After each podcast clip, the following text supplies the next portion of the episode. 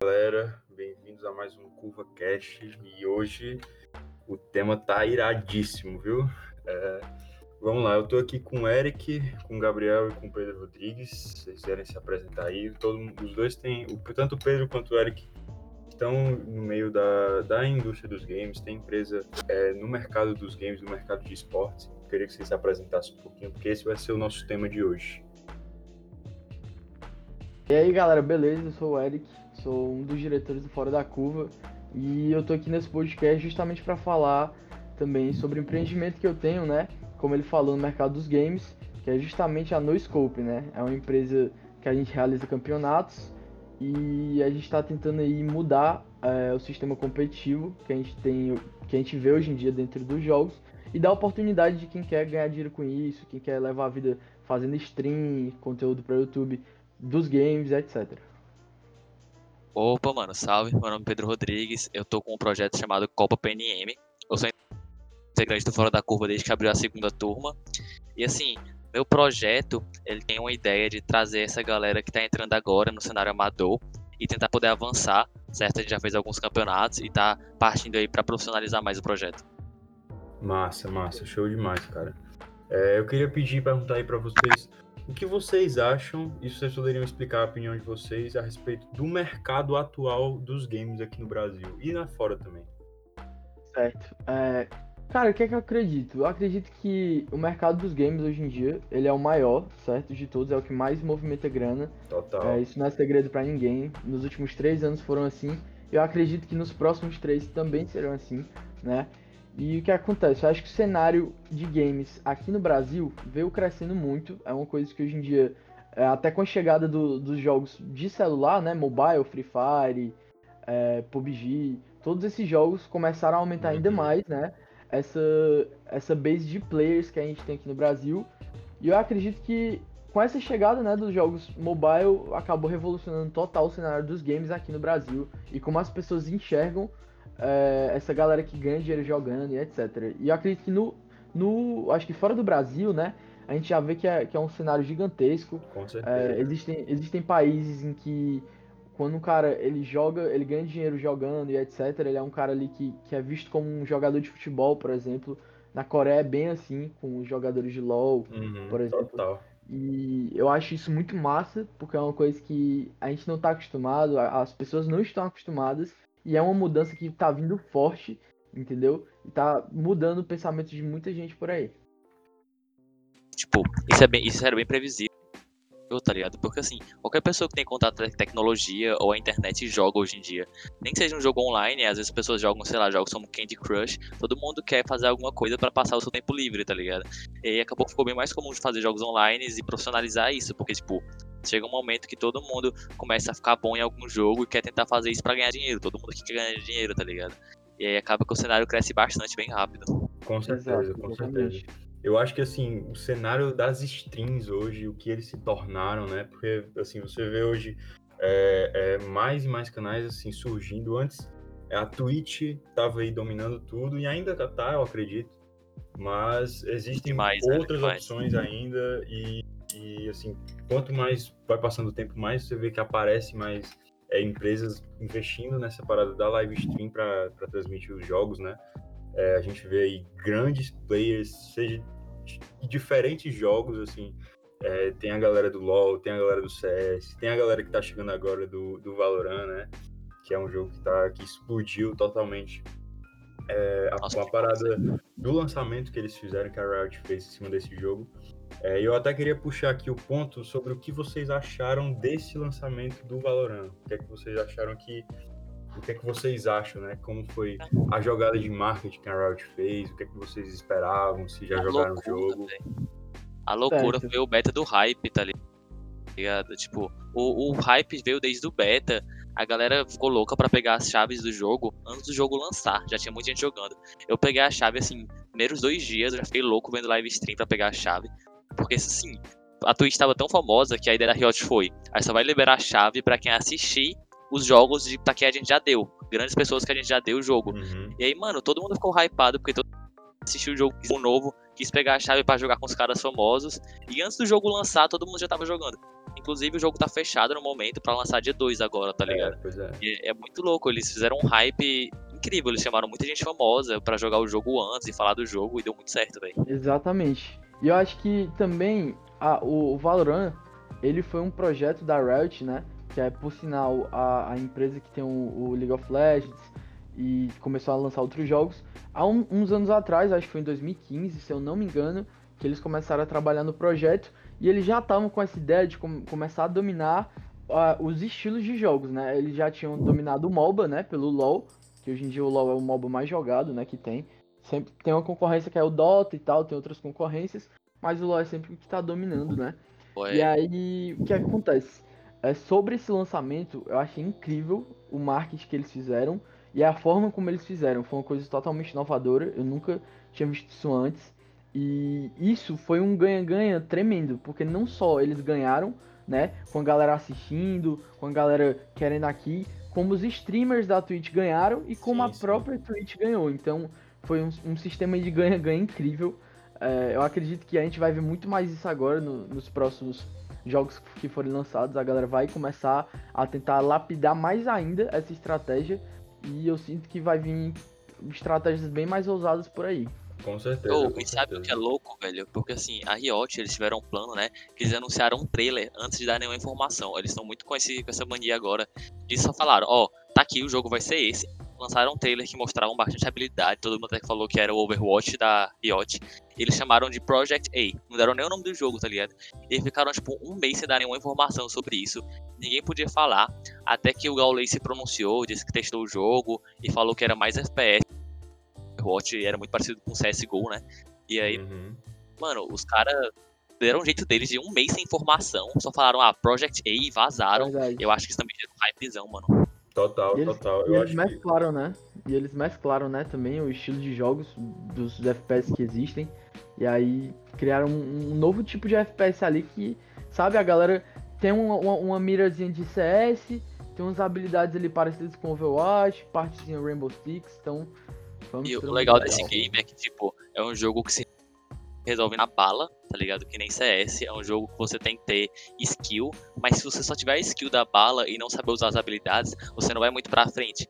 Então é bem legal como eles conseguiram equilibrar os dois, é bem legal. Com certeza, com certeza. Eu acho que esse marketing, esse novo marketing digital que está surgindo no lançamento de jogos está revolucionando um pouco. Se a gente vê é, essa iniciativa da Riot que foi em cima do Valorant, é, mas assim teve, teve casos passados, por exemplo, como o Apex, que eu não sei se todo mundo sabe, mas Ah, é, o, o Apex, para quem não sabe, foi um, um lançamento assim, é, sem nenhum aviso prévio, simplesmente lançaram o jogo nessa surpresa e todo mundo queria jogar e deu um boom é, no começo de, não sei quantos players, assim, foi um negócio estrondoso mesmo.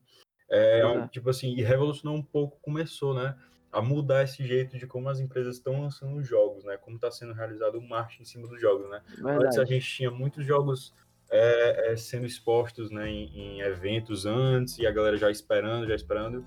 E quanto mais surpresa as empresas vêm fazendo, a gente está vendo o resultado estrondoso que está sendo no número de jogadores simultâneos, assim, logo no começo, né? Verdade. Mas tem uma diferença grande assim entre o Apex e o próprio Valorant, que o Apex ele pegou um hype momentâneo, tá ligado? Porque assim, quando lançou o Fortnite, teve muita essa parada tipo, ah, jogos sem players, jogos que tipo é todo mundo contra, e aí o Apex tentou pegar essa vibe assim, tendo que foi uma vibe muito momentânea. O Valorant, ele pegou um público que já tá aí faz tempo, tá ligado? Eu, pelo menos, eu conheço o CS desde 2016 e o jogo existe desde muito antes. Meus, eu tenho, tipo, um tio que jogava e meu pai jogava em Lan House. Então a ideia da, da Riot foi pegar um jogo que sabe que o público não vai embora, tá ligado? Eu achei isso muito inteligente. Verdade. A gente sabe que a comunidade do, do CS hoje em dia, né, é uma das mais fiéis que tem. O jogo tá aí. Eles sempre vão lançando, né? Um jogo novo, mas demora demais pra lançar esse jogo e mesmo assim a, a player base continua lá, a comunidade firme e forte. Inclusive, eh, eles até. hou- Houve até uma questão, né? Será que o, que o Valorant vai realmente desbancar o CS? Aí o Gaules, né, que é um dos caras aí fortes no cenário, chegou e falou, cara, se nem a Valve que é a criadora do CS, a dona do CS, conseguiu desbancar, né? Porque a Valve também tava vacilando. Nem ninguém faz isso, entendeu? Se a própria empresa tentou fazer e não conseguiu, e aí foi. Eu, eu ri demais disso, assim, achei incrível também. Foi, foi, foi. E a sacada do, de fazer o Valorant com, esse, com essa puxada pro CS começou a dar também ali, puxar aqueles players que já estavam joando, aqueles players que estavam ali no mais do mesmo, entendeu? E também acho que aquela galera que joga competitivo, né? Que são pro players, que, que já não estavam querendo mais jogar o jogo, não estavam conseguindo se destacar tanto. Acho que o Valorant tinha uma oportunidade aí da gente ver aí muitos nomes já conhecidos, né, nos cenários aí Sim. de FPS, aparecendo aí como próprio É, o próprio Tecnost, o, o próprio Shroud, mano. Então, são pessoas que estão aproveitando o cenário. Ou, oh, e outra coisa que eu queria só abordar aqui rapidinho, vocês, não sei se estão ligados no que a Valve fez para não perder o público, tá ligado? Eles vão lançar agora a Source 2. Para quem já conhece, isso é o que eles usam, a plataforma que eles usam para criar jogos como Half-Life e Dota 2. E aí eles estão querendo usar essa Source pro CS, o que vai melhorar os FPS e vai melhorar a qualidade gráfica. E tipo, pra quem é fã do jogo, mano, tá todo mundo esperando muito.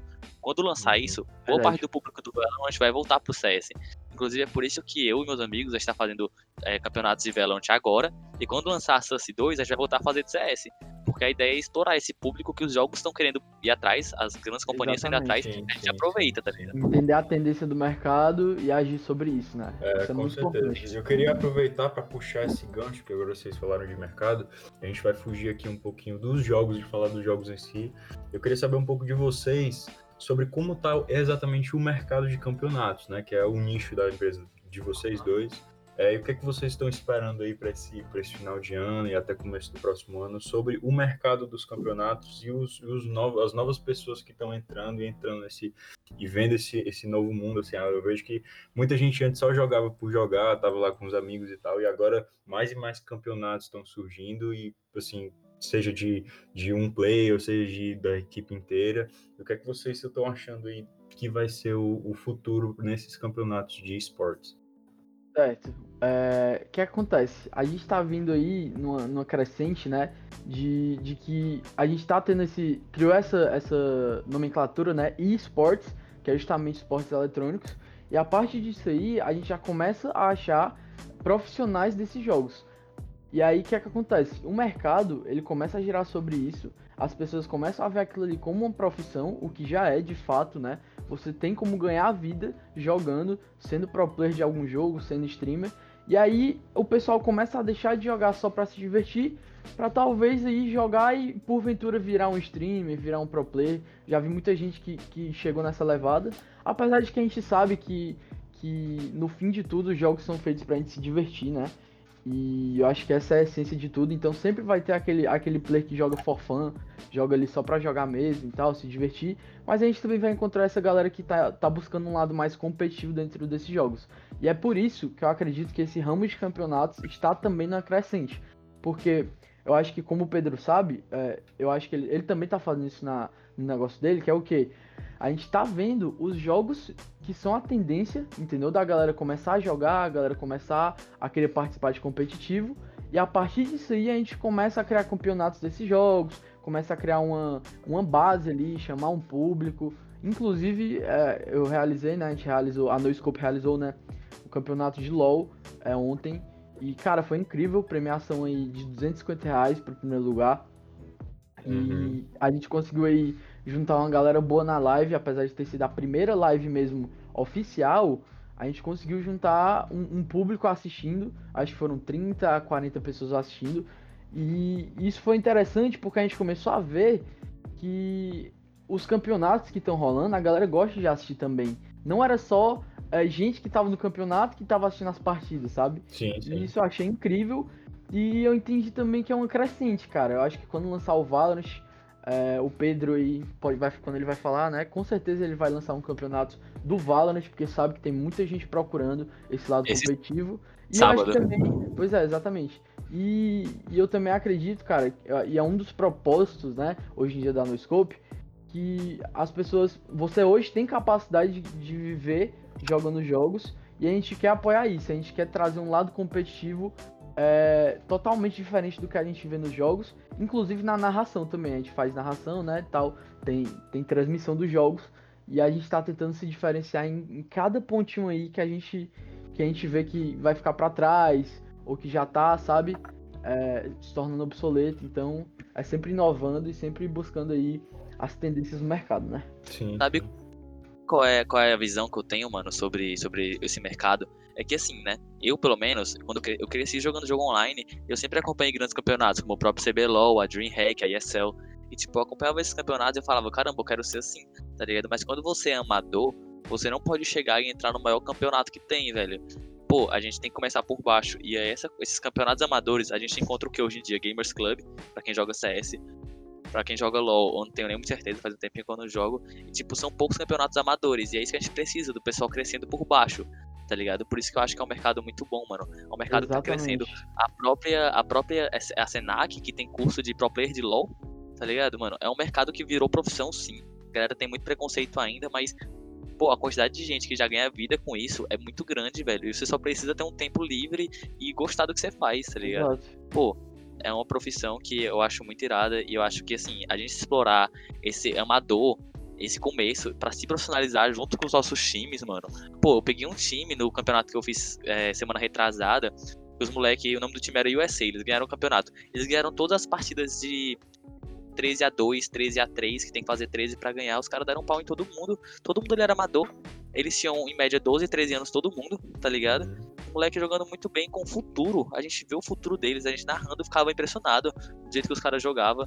E assim, é legal ver, tá ligado? Mano, tem um cara que ele ganhou o MVP do campeonato, que o nome dele é KMV. Eu vejo esse moleque com o futuro pela frente, assim, que eu vou estar tá lá, pô, participei do primeiro campeonato desse moleque. Não é o primeiro, né? Porque ele, ele fazia campeonato CS, mas pelo menos de yeah, Valorant yeah. eu tava lá, tá ligado? E, pô, isso que é o bonito de, de fazer parte. Porque é dar dinheiro e é um cenário que é lindo, mano. Você vê que a pessoa faz o que ela gosta, tá se divertindo. É for fun, sendo que dá dinheiro. É muito massa. Total, total, total, sem dúvida. Tipo assim, a gente vê, é, principalmente essa galera mais jovem, assim, eu vejo muito, é, por exemplo, no Fortnite, eu sei que tem, todos os jogos têm, tá, cada vez mais a, o público mais jovem tá, tá vindo, seja de 10, 11, 12 anos, mas assim, no Fortnite eu vejo principalmente a galera, tipo, 11 anos, é, 11 anos, 12 anos, até, enfim, 14, a galera, tipo, jogando demais, demais, demais, demais, dando um pau, pau, pau em quem sei lá, jogar muito mais tempo, entendeu? É, e, e, assim, eu vejo muito, muito isso e a galera, assim, todo mundo, todos os meninos óbvio, estão na escola e tal, e eu queria que a gente abordasse aqui, vocês dessem sua opinião de vocês sobre o que é que vocês acham desse preconceito que tem ainda hoje, né, todo mundo sabe, sobre o cara tá lá e viver dos jogos, né, viver jogando, e como isso é encarado, não só pelos pais, mas por toda a sociedade, né? Ou, é, tu conhece um moleque, Nunes, que o nome dele no jogo é Zenon? Já ouviu falar? Já, já ouvi falar. Já, já falar Pronto, também. esse Zenon, ele era um menino de 9 anos que jogava Fortnite profissionalmente, tá ligado? E aí, sendo que o jogo, ele tem classificação indicativa e é pra maiores de 9 anos. E ele foi banido.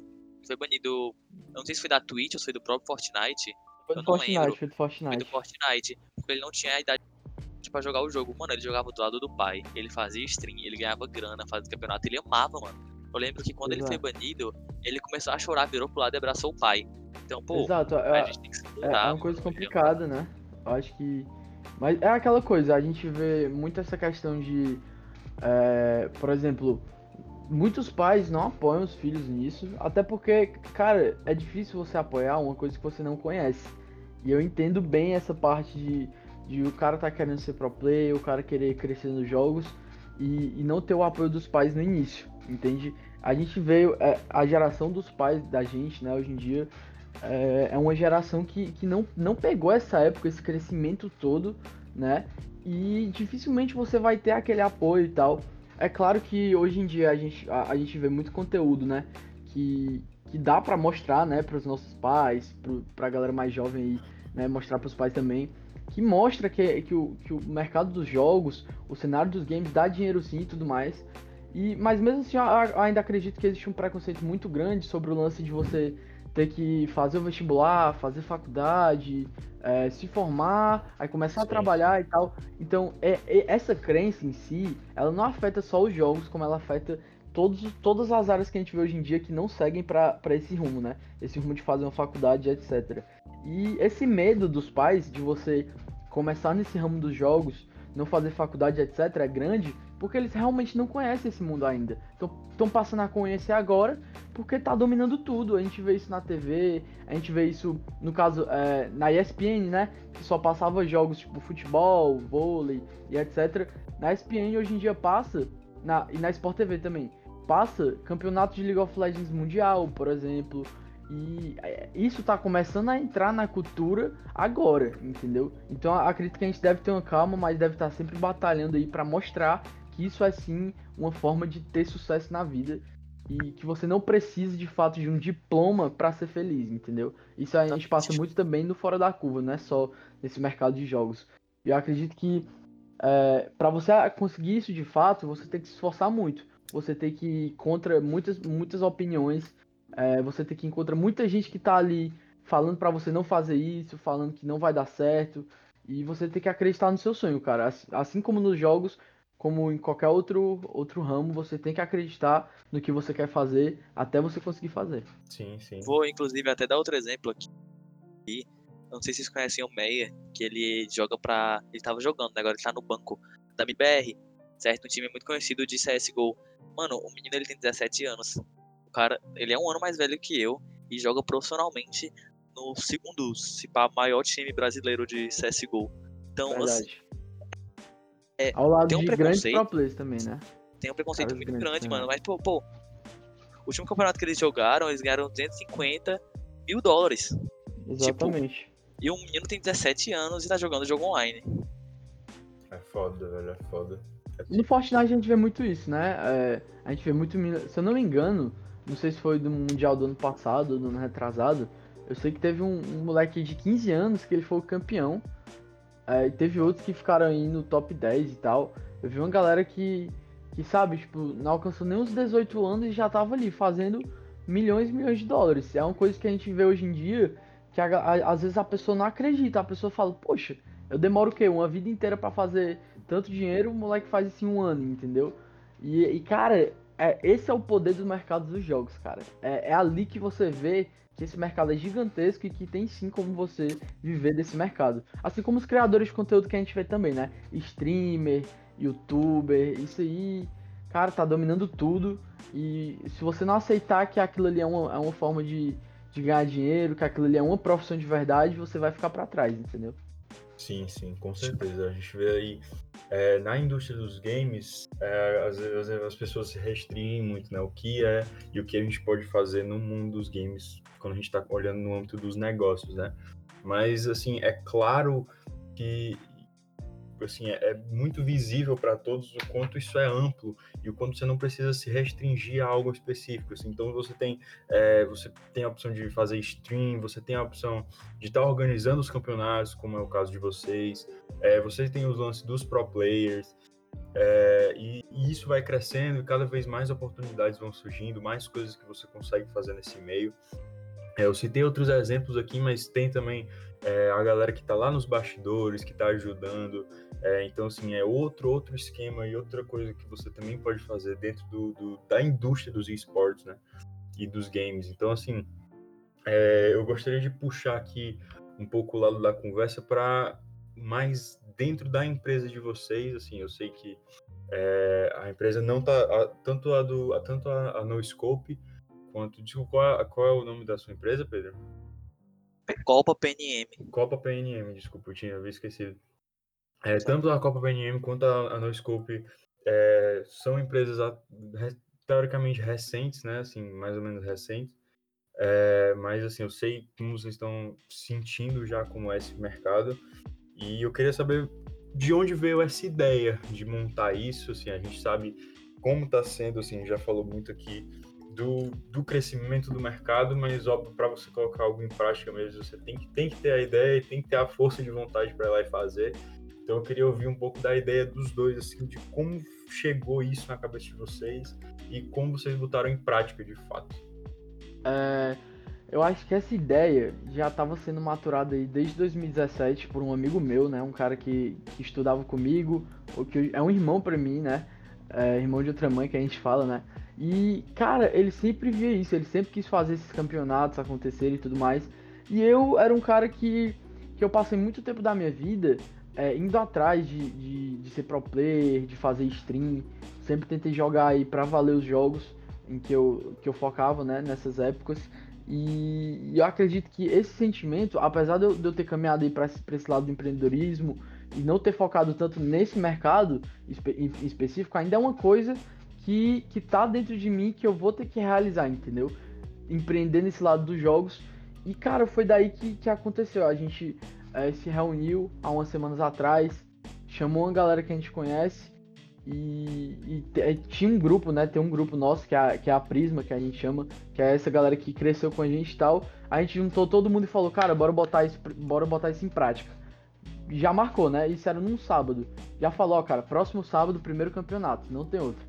Aí os caras é, meio que se viram na obrigação de fazer aquilo dar certo, né? Porque quando você estabelece um prazo, você automaticamente cria aquele sentimento de obrigação para fazer aquilo dar certo dentro do prazo que você estabeleceu. E foi daí que a gente partiu para a prática, né?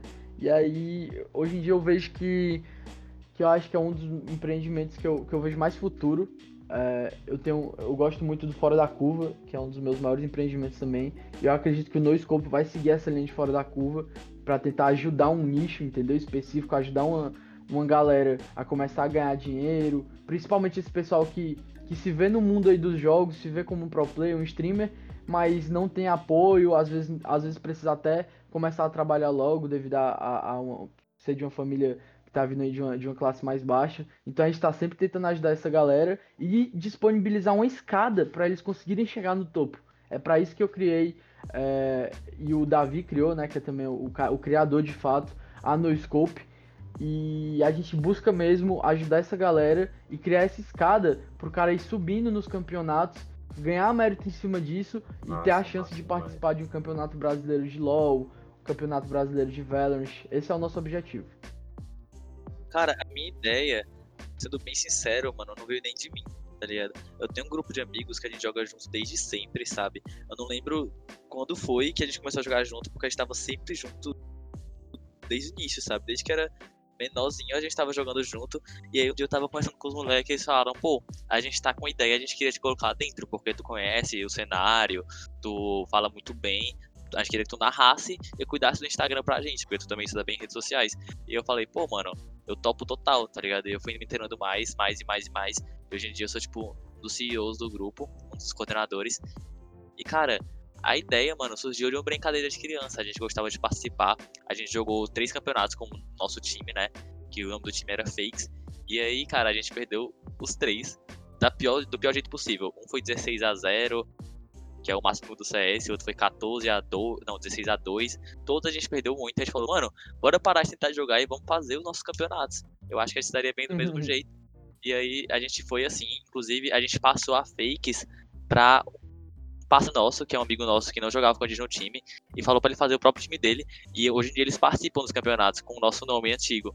E é, é bem legal. Inclusive, o, o, nome Copa PNM veio um pouco dessa nossa ideia de, de a gente jogava antes e agora a gente tá fazendo nosso próprio campeonato. E, cara, é, é, é assim que começa, sabe? Você não começa. Pelo menos eu não comecei com a ideia de, pô, bora fazer isso aqui pra virar, virar milionário. Eu comecei com isso aqui com a ideia de, pô, eu gosto de fazer isso, a gente se diverte fazendo isso, vamos fazer, mas vamos fazer direito, entendeu? É bem, minha história é bem mais simples.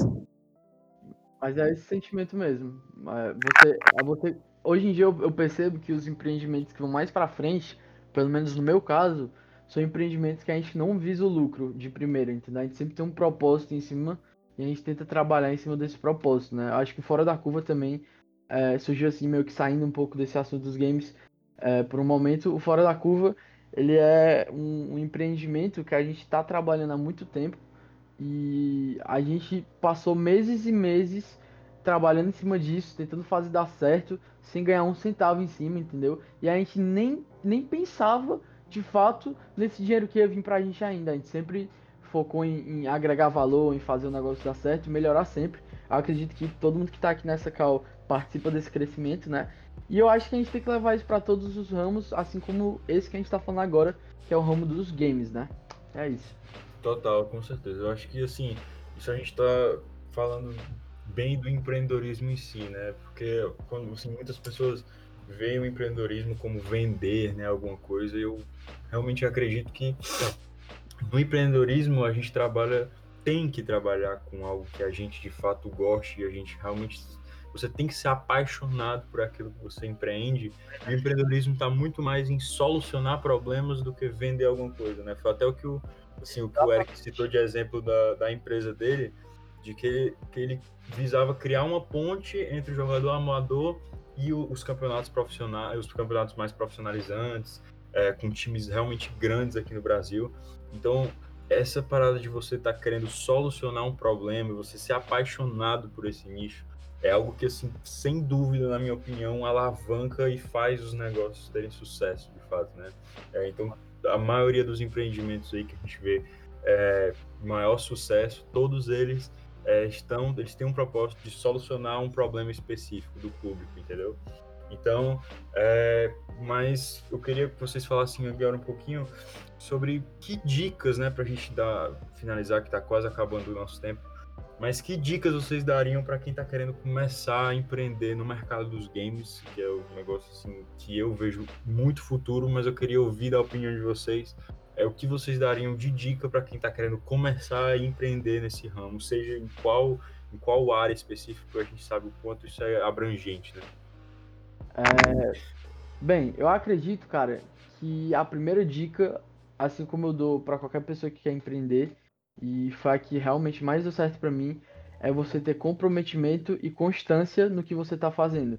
Ou seja, se você quer, por exemplo, virar pro play de um jogo, cara, passa a jogar ele de, um, de uma maneira diferente, passa a ver o jogo de um jeito diferente. Começa a ir atrás de estudar o jogo, entendeu? E começa a tentar aplicar isso, ver o, o que é que os grandes fazem, tenta achar uma coisa inovadora. Eu acho que é assim que você é, é, é assim que você realmente começa a ter sucesso dentro de, de, qualquer empreendimento.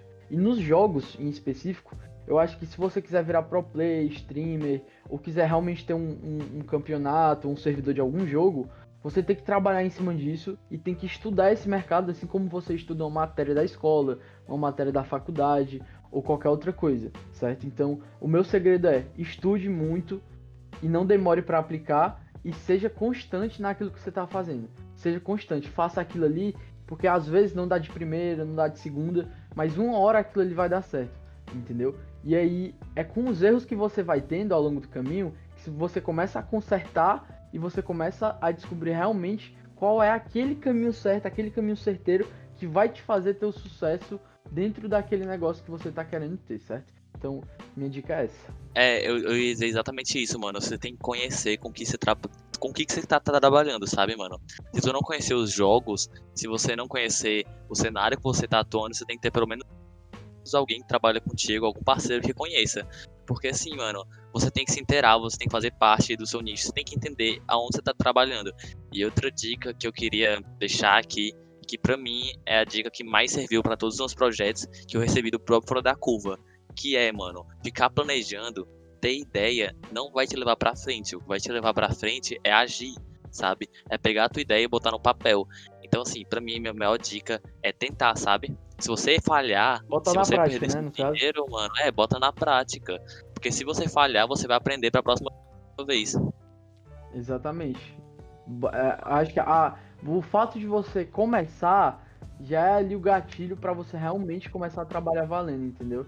Eu acho que é assim que, que todo empreendimento começa. acho que muitas pessoas aí têm ideias massa, entendeu? De, de todas as áreas para começar a ganhar dinheiro em cima, mas sempre fica naquela de tentar enxergar todos os erros possíveis antes de começar mesmo o negócio. E esse é o maior problema de todos. Porque se você tentar ficar enxergando o erro toda hora, você nunca vai começar o negócio e você nunca vai aprender o que você só aprende na prática. Com certeza, eu, com certeza. É... Eu tenho muito projeto que a ideia é massa e que a realização tem problemas. Tem um projeto que é, que é, tipo, a realização é perfeita e tem problema na ideia. E você só descobre isso se você botar na prática, mano. Você não tem como descobrir só pensando, porque, pô, é totalmente diferente a teoria e a prática, sabe?